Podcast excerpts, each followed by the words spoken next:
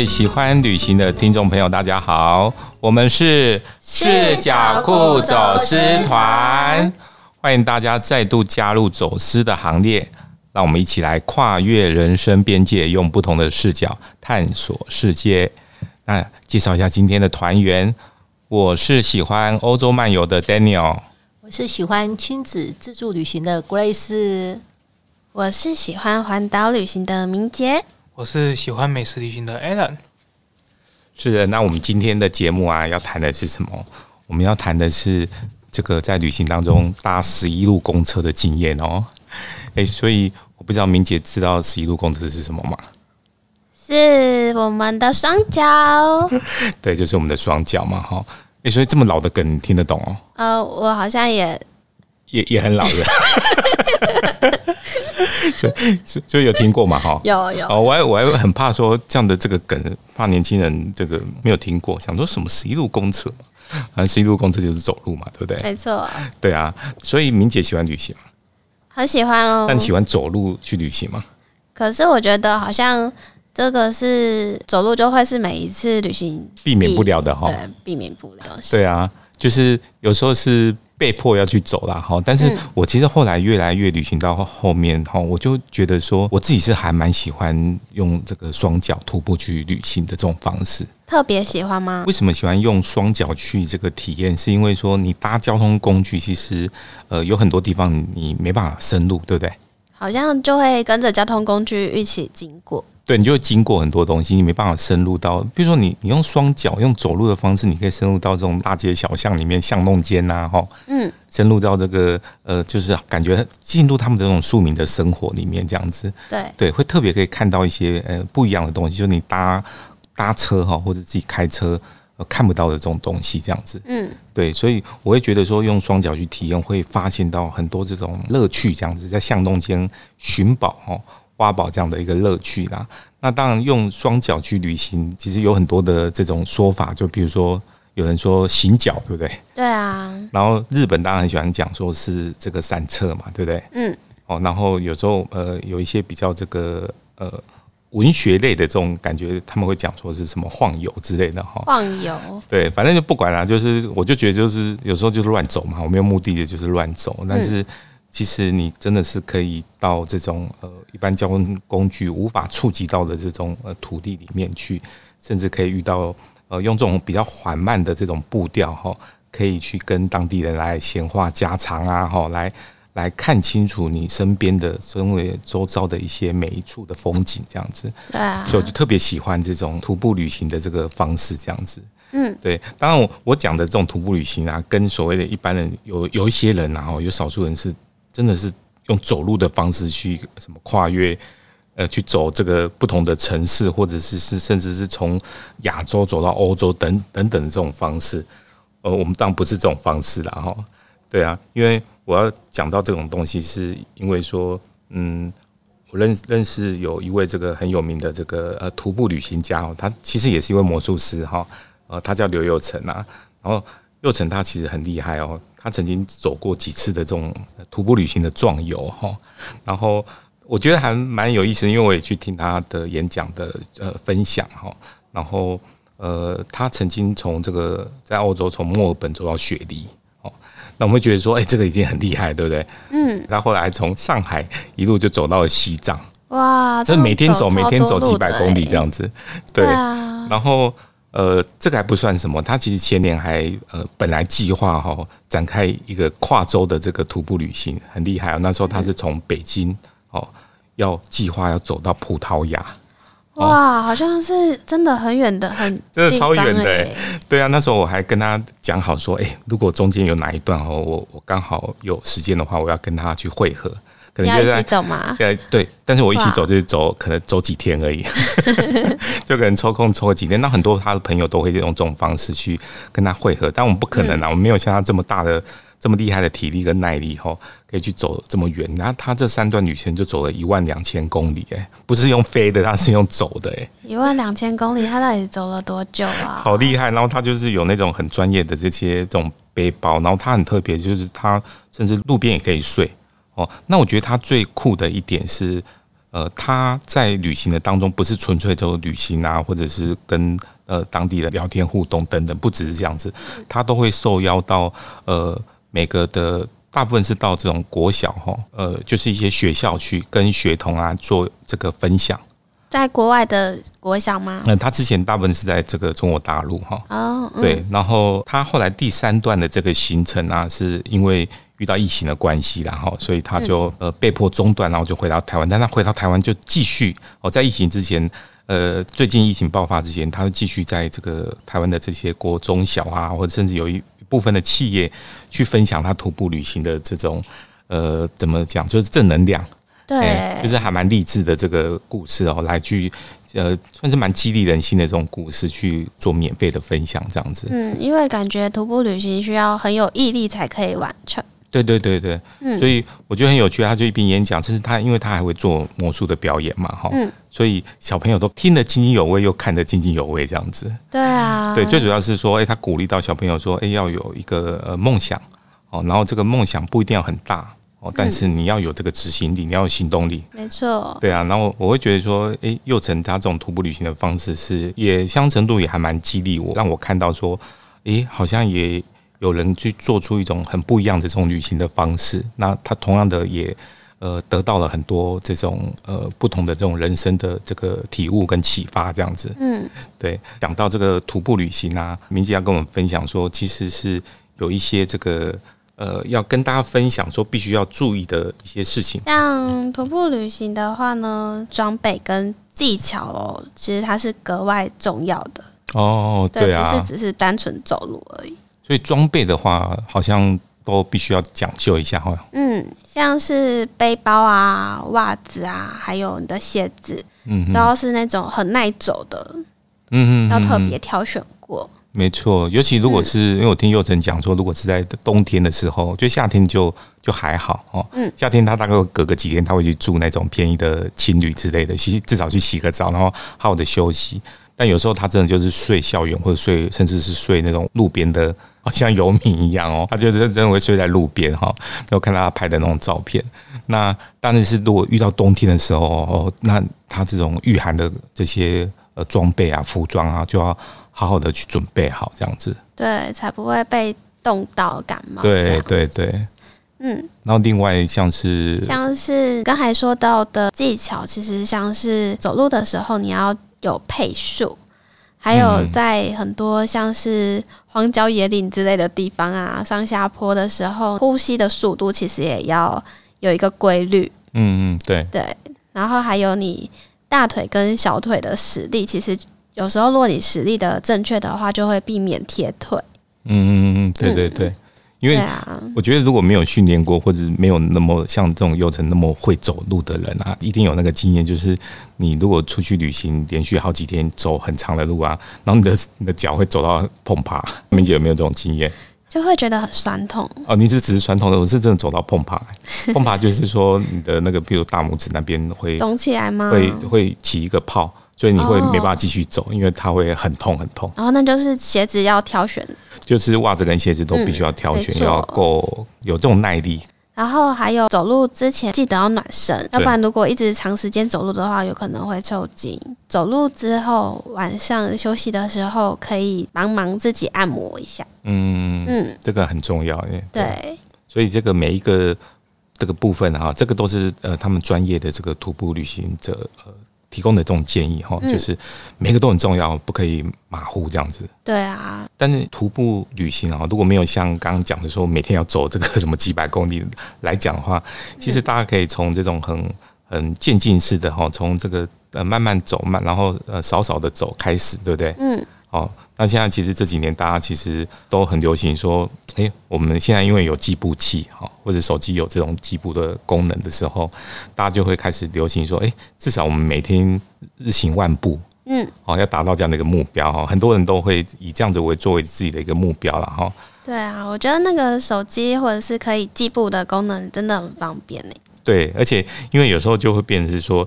呃，有时候你今天只是随意的走嘛，哈，然后走到说可能什么六千步、七千步，然后你就会觉得说，哎、嗯，假设我的目标是一万步，就觉得哎，只差了三四千步，就想说，哎，我下班以后，或者说吃饱吃过晚餐以后，就有时间，我就想说我再去走，去运动一下。对，我再走，然后走到你，因为你有一个目标嘛，你有设定一个目标，假设是一万步，嗯、你就会想说我要把它达成。尤其如果比如说你前面连续达成了好几天，你就想，哎，今天我不想要那个。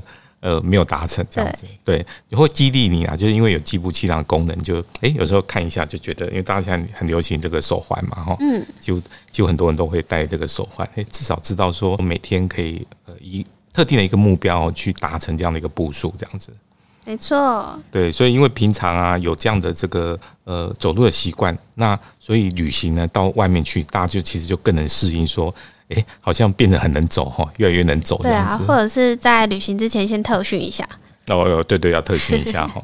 对啊，祐诚他其实啊也有提供一些哎、欸，我觉得还蛮不错的一个建议，是针对说如果有兴趣要做这个徒步旅行的哦，尤其他针对一些就青少年哈。嗯。如果说哎、欸、也想要像他这样之后来做徒步旅行，有提供一些小建议哈。对于徒步旅行避免危险的三个心法，第一个是遇到坏人要跑。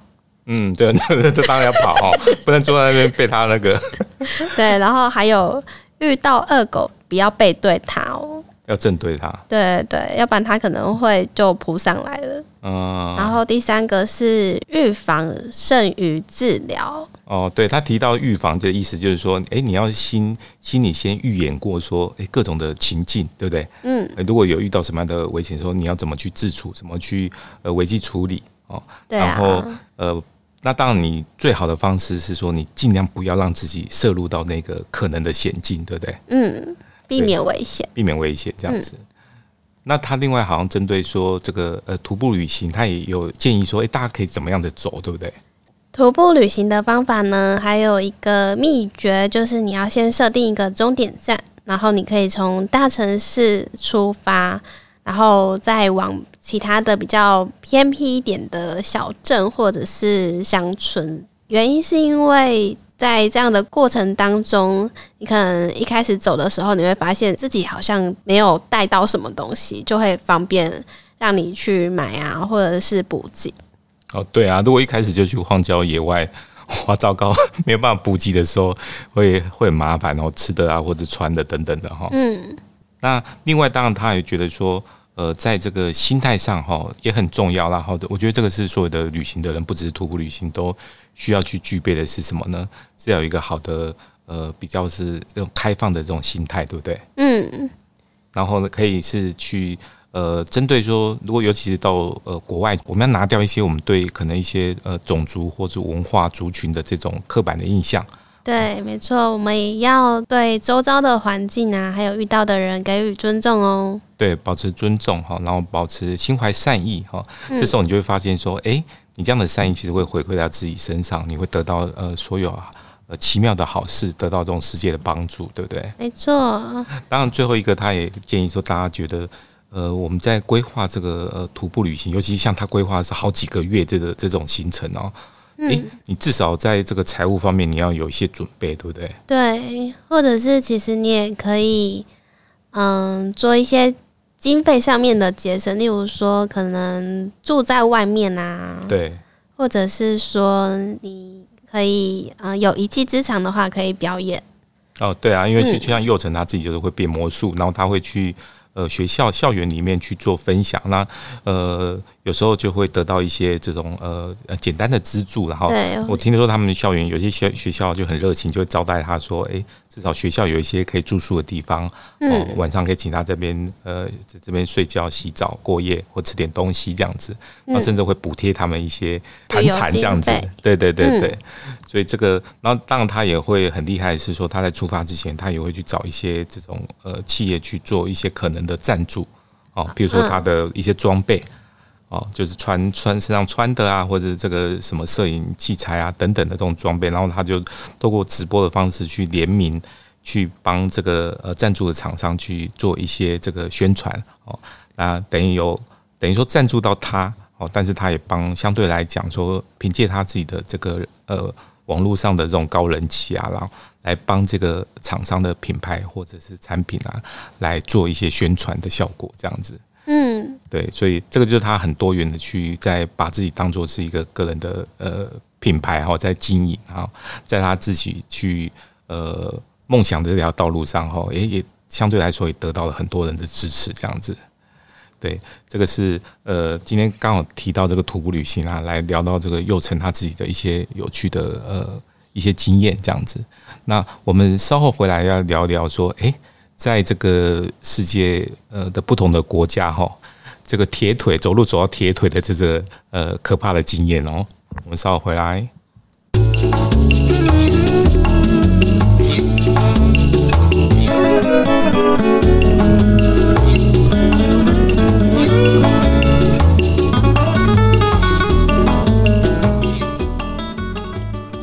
欢迎回到视角库走私团。那我们今天聊的题目是呃十一路公车的漫长旅程哦。诶，那明姐一天呢、啊、走路最高的那个步数会走到多少啊？嗯、呃，差不多快两万。哦，快两万，其实还蛮多的哈、哦。嗯、对，那应该也是呃在旅行的时候，对不对？对，发生的哈、哦。嗯。对啊，因为旅行的时候大家都变得呃 变得很会走，对然后很耐走这样子。对啊，然后因为现在有这种计步器啊，这种呃就是手环或者手机来计步的话，其实还蛮方便，就是你会知道说今天自己到底走了多远。嗯，对，因为它会估算那个你你走的那个呃距离嘛，哈。对，然后所以你就会知道说，哎，到底今天的这个运动量，或者说你到底今天的旅程有精彩到什么程度这样子。对，那我自己就就会跟自己那个去做一个比赛嘛。好，然后我印象中我的记录就是有一次我去曼谷啊，然后一天那一天就走了三万四千多步，哇，真的很多哎、欸。对，走到铁腿，但其实没有觉得特别累啦，哈，就是可能也是慢慢走，然后因为在旅行当中也觉得好玩嘛，嗯，也没有刻意说追求说我到底要 走多远或什么的。但为什么那那天会走那么远？其实呃，我觉得可以跟大家来推荐一下这个行程，就是很多人去过我泰国的曼谷。对，但大部分我们其实会去这个在市区玩比较多嘛，哈、嗯。那次好像也是去了，呃，大概去好几天，还是一个礼拜，五天、七天之类的。然后在前几天在这个市区啊玩的有点觉得说，嗯，好像市区都有点千篇一律了，好像都差不多，都差不多，因为人比较多嘛，哈，有点嘈杂，然后就觉得说，哎，我想要换一下，换个这种心境，哎，所以我就在网络上查一查，然后我就哎发现到说。在它的北边的近近郊哈，有一个很有趣的地方叫做陶瓷岛。哇，这个好像比较少听过，不是那么常有人有人这个去这个地方哈。以以这个旅客来讲，哦，那它其实是一个这个呃，就是说河算是被河这样围起来的一个沙洲的小岛。哦，所以其实很特别。对，感觉是它其实是一个小岛，然后其实你也想说其实不大嘛，哈。嗯。对呀、啊，然后可是它走起来也是真的要人命这样子。那我现在介绍一下这个陶瓷岛啊。那为什么它叫陶瓷岛？哦，就是其实因为它早期这个地方是有很多这种陶瓷的工厂。对，那到现在都还是哦，有还是有很多这种卖这种陶瓷的这种店家或者摊贩这样子。对，那但是它更更有趣的一个地方是说，为什么他们呃曼谷的人会跑到这个陶瓷岛去？是因为说。它的这个整个岛哦，上面有九间的这个寺庙哦。那刚好九这个是九这个数字啊，对泰国人来讲是代表一个福分哦。所以他们很多人会喜欢，就是利用一天或半天时间啊，去把这个九间的寺庙刚好逛一圈哦，然后就代表说，诶，自己好像有取得这样的一个福分哈。但因为那边其实呃没有像市区里面这么拥挤哈，然后是其实感觉是这种步调很。嗯，算是很很安逸、很悠闲这样子哈。嗯、那我记得我是礼拜一的时候去这个陶瓷岛，然后根本没几家店开张这样子，然后其实旅客也很少哦。那我就觉得说，哎，好舒服哦，这个地方。然后我到这边的时候，其实呃，他们说你要逛这九间的这个寺庙是要用逆时钟的方向哈哦，去绕绕这个岛，还有特别说是，对对对对。他们有说特别特别有说是，其实你就是呃，他们那个地方很好玩，就是你你从曼谷的市区搭公车到达这个附近以后，那你就要搭船搭到这个小岛，因为它是被河被这个昭披耶河整个河水包围起来的一个小沙洲的小岛嘛，嗯，所以你必须要坐一段船，然后坐上这个小岛以后，然后通常你上这个岛上以后，通常人会租脚踏车，或者是他们有那种就是小黄摩托车，有人载你，然后你可以跟他说，哎，我要到哪边？比如说我要到那个码头，我要去坐船什么的，然后他就他就可以。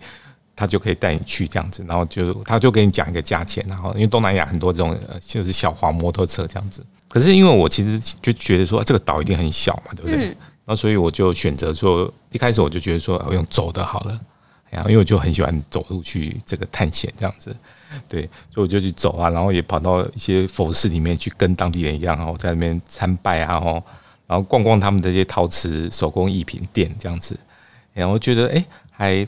就走走了，还觉得还蛮有意思的哈。但是后来我我就觉得说，我逆时钟这样走一圈应该不会太久吧？对啊，因为如果是用租脚踏车的方式，可以环他们的环岛，对对对，对，应该感觉上是不会太久。对啊，我所以，但我因为我也不知道有多久嘛，我就想说啊，我就走走看嘛哈，然后。诶，可是那时候后来我越走，因为那个那时候刚好是大中午的时候，嗯哦，所以那个太阳这样子，呃，天气又蛮热的哈。然后我就看了一下，查了一下地图，觉得诶，走走，我就发现说，诶，好像才走了大概三分之一左右而已。对，然后后来我当然就先去，呃，我记得在那个河边哈，有一家露天的这种呃餐厅这样子，然后吃了一些泰国料理哈。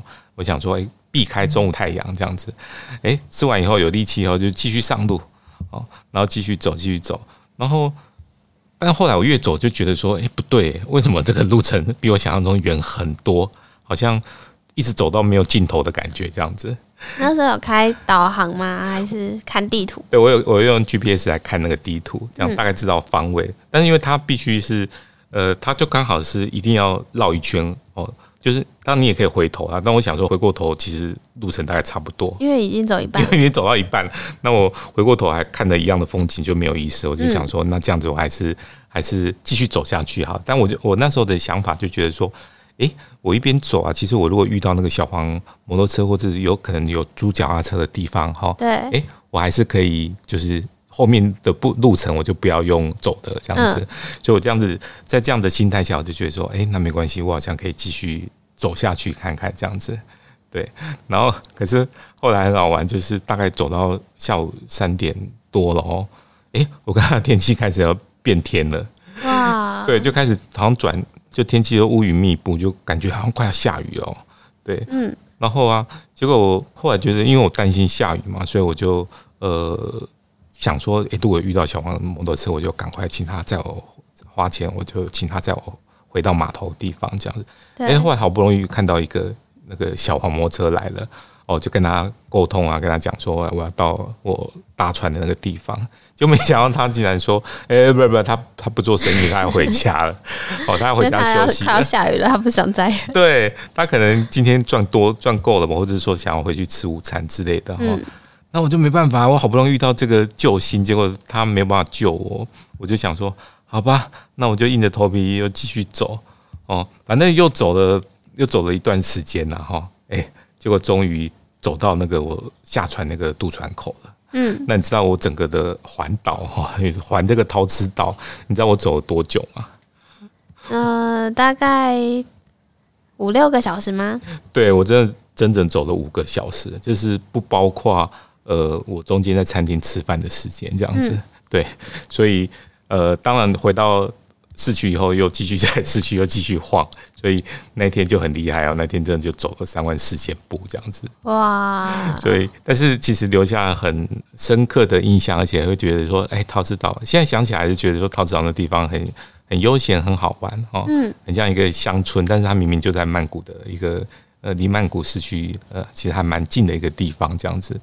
所以也蛮推荐大家去的时候，哎、欸，可以去来徒步环岛一下哦，因为我们很难在台湾环岛，对不对？对，没错，特别是有徒步。对，徒步环岛那太难了哈。嗯。对，但是这个岛，这个陶瓷岛，完全可以可以这个环岛哈。但你只要做好准备，就是大概花个五个小时左右，嗯，一定可以走完这样子。对，那我们稍后回来还要带大家到别的地方去走路哦。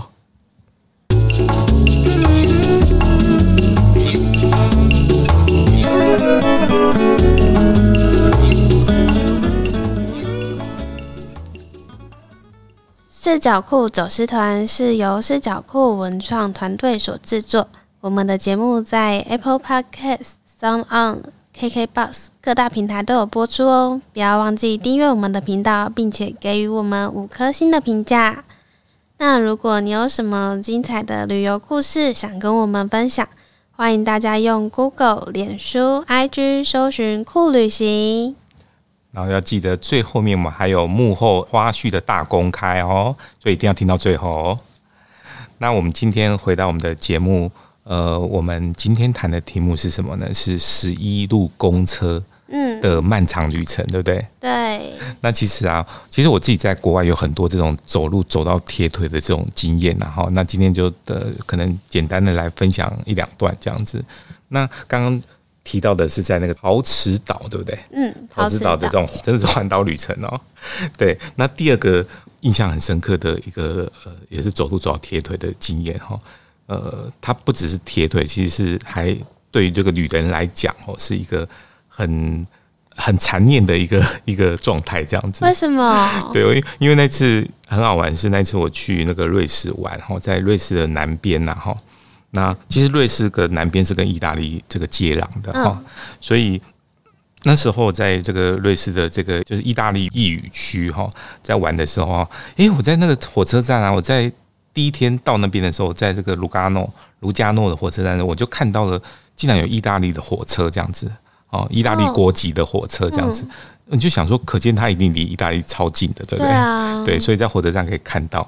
然后我还看到说，诶，它是从米兰开过来的，然后我就觉得哇，我好想要去意大利哦。对，那你也知道，因为有申根签证，其实呃，我们台湾的这个呃旅客其实很方便是。我们是不用办签证，哈，我们另外不用办签证，我们就是可以，呃，可以随时到这个意大利是没有问题的。那很方便，对，很方便。然后那时候我刚好跟我朋友两个人，然后其实他也很喜欢意大利，然后就说，哎，好久没有去意大利，然后我们要不要想办法哈？你就觉得意大利在跟你招手啊，哈，对啊，你不管是搭火车或搭船，好像或者搭。巴士我不太确定，反正你有很多方式可以到意大利，因为真的很近的嘛，哈。对啊，很快就可以到了。然后我还记得说，第二天我们到那个呃，另外他们附近一个城市叫做这个洛洛卡诺哈，洛卡诺这个城市的时候，然后我就看到那个在渡船口那边，我就看到说，哎，这个船是到意大利的，哎，然后我就觉得说，哎，这摆明就是就是要召唤我们要去意大利嘛，对不对？嗯、所以后来那时候我就跟我朋友在在讨论说，哎。那我们这样子是不是真的看看有没有机会哦？就至少我们到达意大利的那个踏上他的土地，我们都觉得很爽，这样子。嗯，对，就是旅人的自己的一些这个呃有趣的想象了哈。那所以我们那时候啊，就大概是我记得大概下午逛一逛，逛到三点左右哈，我们就离开了那边很很可爱的一个小镇，叫做这个阿斯科纳。之后啊，然后我们就想说，哎，不然这样子好了，我们看看有没有公车啊，可以往南走哦。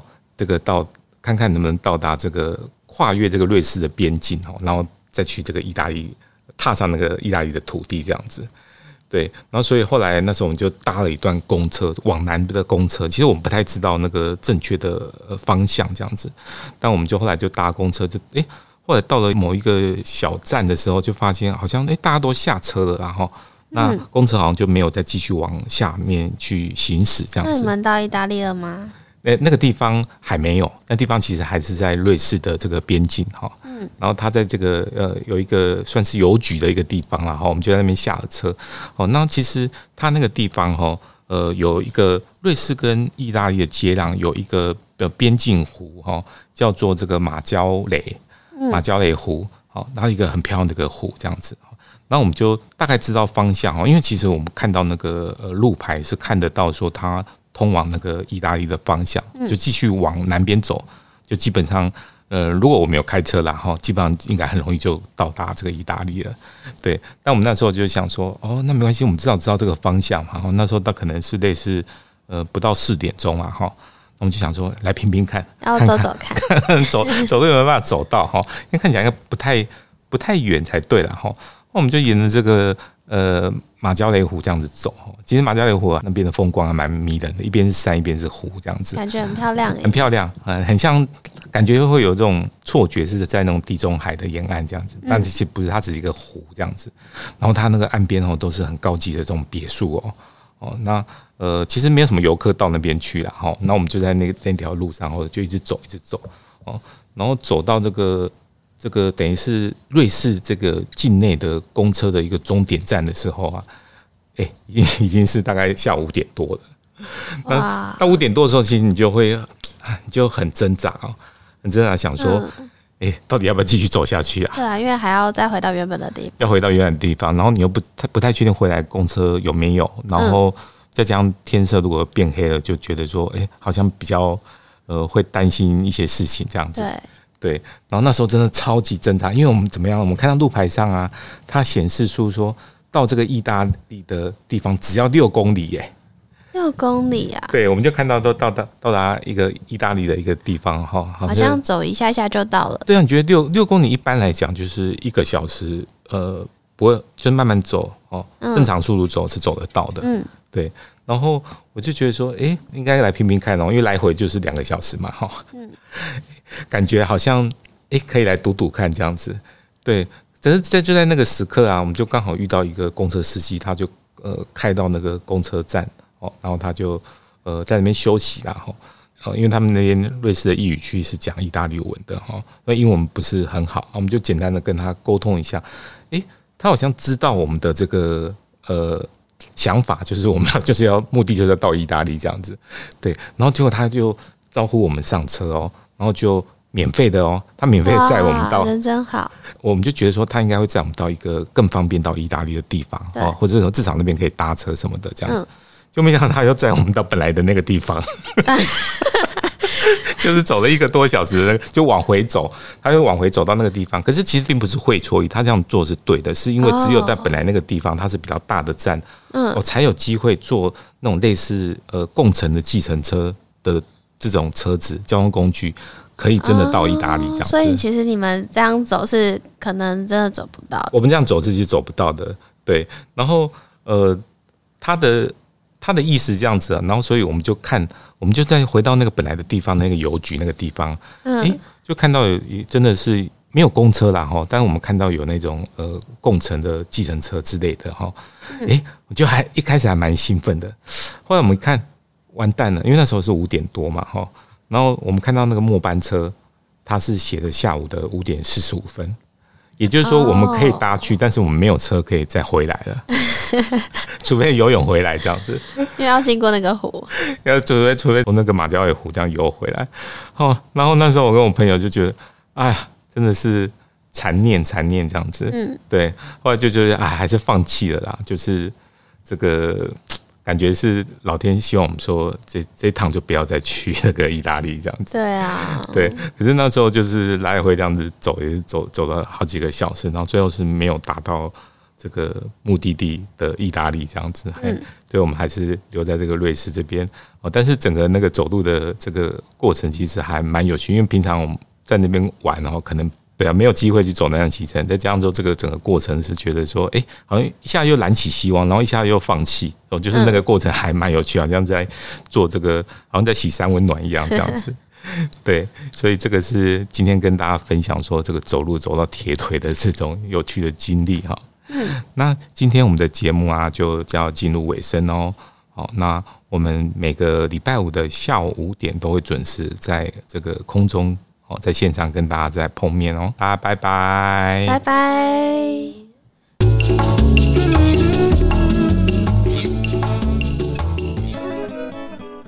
那我想说，他会不会是这种车？然后他都是在渡船口，然后如果是离开渡船口的话，他们是通常不载人啊？哦，有可能你讲到重点了，因为很少人有人会走一段路才搭他的车。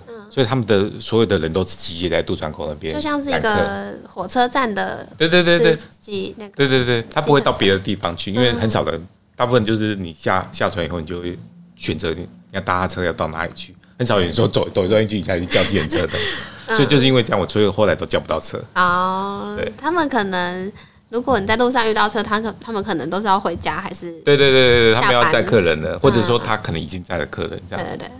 你是不是要打算把这段剪剪进去？有一点。